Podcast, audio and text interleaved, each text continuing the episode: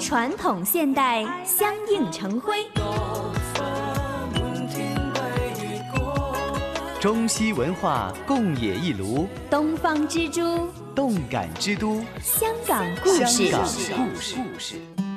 欢迎来到香港故事节目时间。节目当中，雨波非常高兴，请来香港中国旅游杂志副总编辑陈一年一哥，你好。你好，大家好。香港的非物质文化遗产代表作名录当中啊、那么终于我们这一集呢，又即将又讲回这个吃吃喝的一项了啊。自己讲起来还是有点点不习惯啊，食盆，但是呢，以前就知道盆菜。那么这一次呢，就请一哥讲解一下这个食盆的文化。呃，我理解啊，成为呃非物质文化遗产啊，呃，说的还不只是个吃的问题啊，就是、哦呃，实际上讲的是饮食文化，饮食文化一种饮食文化，嗯。就是一种呃在新界的乡村啊、嗯。流行的一种饮食文化。嗯。而这种饮食文化呢，其实就随着这个呃乡村的一些都市化，也带进了城市，就是成为呃一种呃呃融进了呃城市的啊嗯呃一种饮食文化啊，在香港的人都经常会接触到啊，对，都吃过这种食盆啊。呃，我们比较习惯的的的说法就是盆菜，盆菜嘛，啊对对对啊，它是一个这个保存至今的一些独特的一个饮食文化，几百年的一个历史了。一向以来几百年来都有这样的一个习惯，就是凡是有一些重大的节日啊，或者哎乡村里办喜事啊，就是、嗯呃能够影响整个村子的啊，往往嗯都是、呃不光是说呃自己一家一户的啊，嗯哎那是等等于是一个乡村社会本身啊一起啊在进行的这么一一种活动啊，那就是呃譬如过年呐、呃呃，譬如就每年的呃正月十五、啊，会有点灯的仪式啊，就是等于是过元宵啊。嗯。呃，还有呢，就是呃新屋的入伙呀，譬如在乡村建了新的房屋啊，入伙，哎、需要请大家吃一顿啊，也是用这个形式。嗯。呃，还有就是呃呃婚嫁呀，呃，甚至到一些祭祀活动啊，祭祀活动其实是常有的，嗯。呃啊，就包括的呃呃祭祖啊，啊。呃或者是呃还神呐、嗯。呃或者是祠堂的一些重大活动啊，就是呃宗族的一些活动啊，嗯。啊、都会啊、进行啊、一种聚餐啊，这种哦聚餐呢很有乡土味啊，而他吃的呃菜式呢，往往都是用盆菜。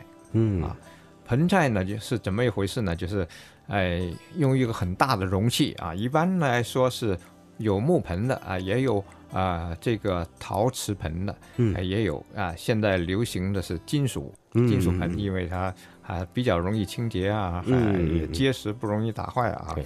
啊，这样，呃，在这个食盆里边嗯啊，就装进了很多种菜啊，嗯哎，一般都达到十几种。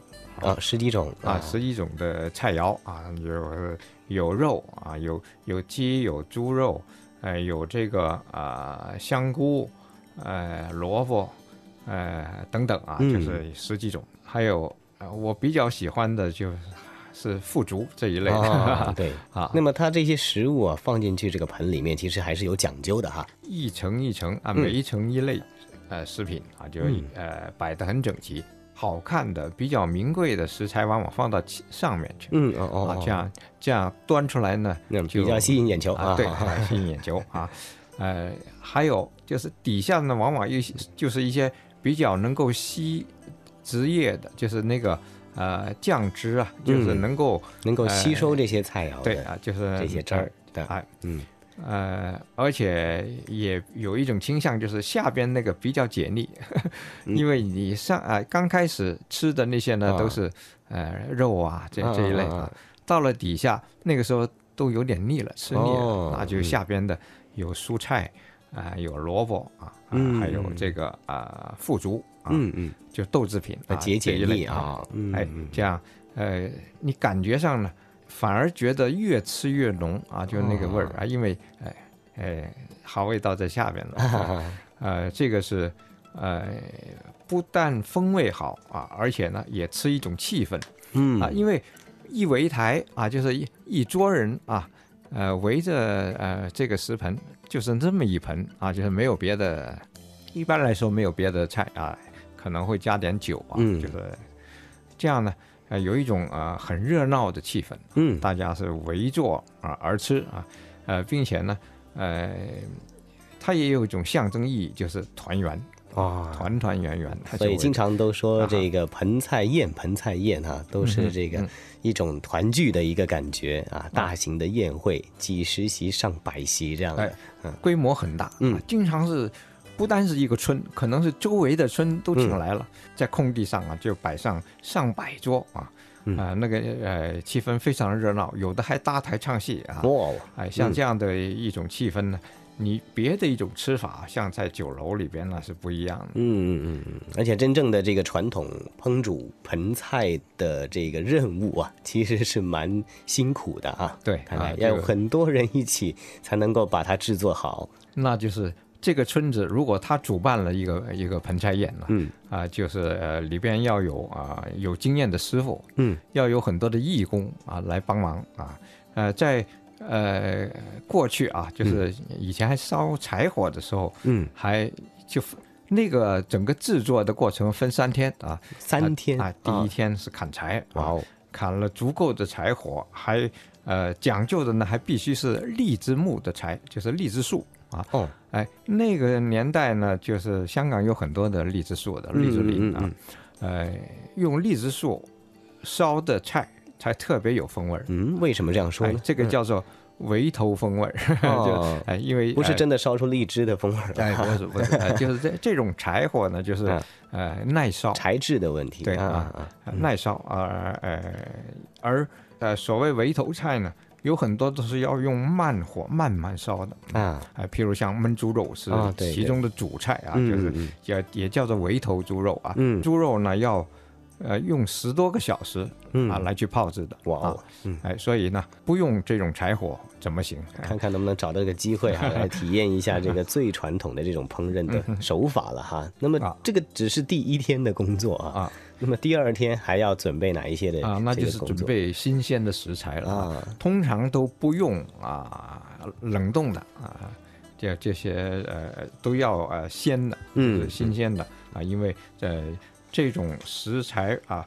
这种呃呃食物呢，不但是为了给给自己吃，嗯还要拜神祭祖的嗯啊，这个表示一种尊重啊，所以哦呢一定要最好的食材，嗯啊像鲍鱼啊、嗯花椒啊、嗯嗯呃大虾呀、哦啊蚝柿啊、啊等等嗯啊，哎这些就越越吃越名贵了哈啊，对哎对对，啊。不过无论如何，一定少不了这种围头猪肉。这就是第三天的一个啊第三天的重头戏啊啊，对，重头戏就是焖猪肉啊。嗯先是用啊、猛火烧啊，然后呢用慢火的慢慢的炖嗯啊，一直让它变成了很柔软啊、香浓啊，嗯，又不肥不腻。因为经过这个猛火以后呢，出了油了，那个油就、哦就已经给逼出来了啊。啊，啊，然后就是慢慢的让它这个变软啊，就是非常好吃的啊。哎，嗯嗯我们现在是怕胆固醇高啊 一年不是这么多次哈，啊那么其实有机会的话，还可以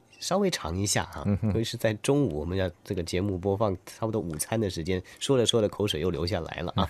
那么看看这个不肥不腻的围头猪肉，在这个盆菜宴当中啊，那么大家一定要找机会来啊品尝一下。哎，这种盆菜呢，其实很有来头的。嗯呃，传说是这样的，就是呃，当年啊，蒙古大军啊，嗯追杀当时的末代皇帝，一个是呃端中啊，端宗一个是帝昺啊，嗯。哎、他们在文天祥、嗯。陆秀夫啊这些忠臣的呃保护下啊，就逃到了香港啊这个地域啊，嗯。当时还不叫香港啊，哎、在新界一带啊，因为当时真是饥寒交迫啊，嗯。就是那逃亡嘛，哎。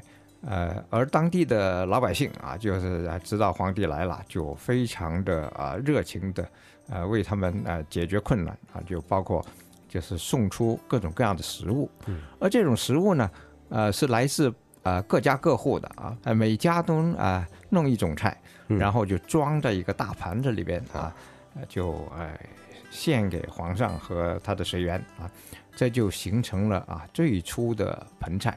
嗯。这种盆菜呢，后来，呃，当然就形成了呃自己的一种风俗啊，嗯。一到了呃呃合适的日子就会吃，嗯。啊、这样就呃几百年下来，就经过不断的演变，就成为我们现在能够吃到的盆菜了。嗯，当啊年是为了皇帝哈，那么啊来做了一种称之为皇帝菜的这种菜宴，流行在民间。那么在香港的话，也非常幸运的一直保存到现在，而且呢，越来越多人重视这个盆菜食盆饮食文化的保留，还有这个承传。香港非物质文化遗产系列，谢谢一哥的香港故事。